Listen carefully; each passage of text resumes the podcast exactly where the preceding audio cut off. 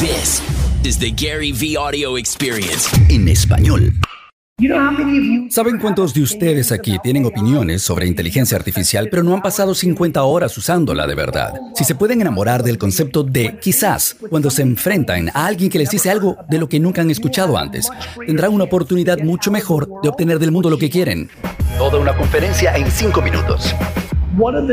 Una de las cosas necesarias para tener éxito en la vida, hay muchas cosas que se me ocurren. Pienso mucho en autoestima, de verdad, y estar en una buena situación contigo, porque si no, no te vas a exponer tanto como hace falta si te sientes inseguro o insegura. Pienso mucho sobre la autoestima, quererse uno mismo y muchas cosas más, ¿no? Pero la palabra de la que quiero hablar es curiosidad. Creo que todo el mundo aquí probablemente tiene esa sensación de que esto de la web 3.0. Miren, el año pasado definimos la web 3.0 como cripto y NFTs. Pero yo cuestiono ese concepto y, diga, y digo, bueno, vamos a dar un paso atrás y vamos a darnos cuenta de que la web 3.0 incluye probablemente muchas otras cosas. Para mí personalmente incluye realidad aumentada. Para mí personalmente incluso algo que hemos tenido por mucho tiempo, como los códigos QR, porque tiene una funcionalidad que es relevante para todos. Definitivamente incluye la realidad virtual. Y lo sabemos, y claramente incluye a la inteligencia artificial, que va a ser algo enorme.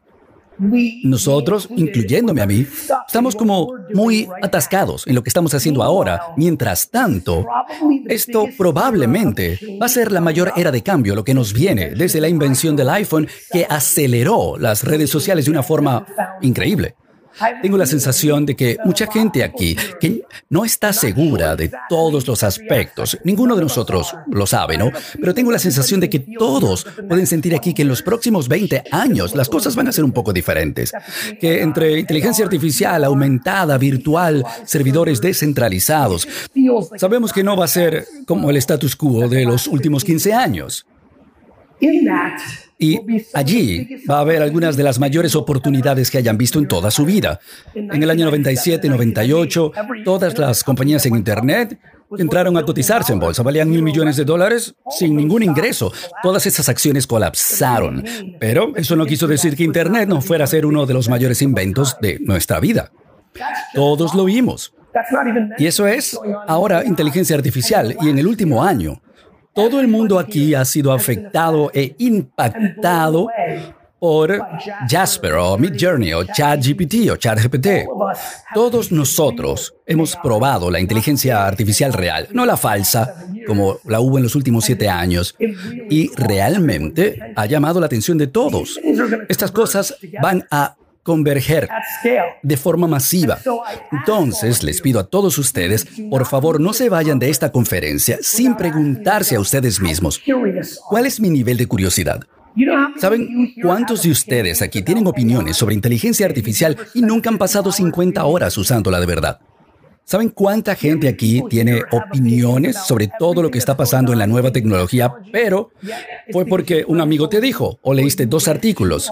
No tuviste la curiosidad de entrar a fondo. Empiezas diciendo que no y a veces dices sí directamente, pero muy pocos de ustedes empiezan diciendo quizás.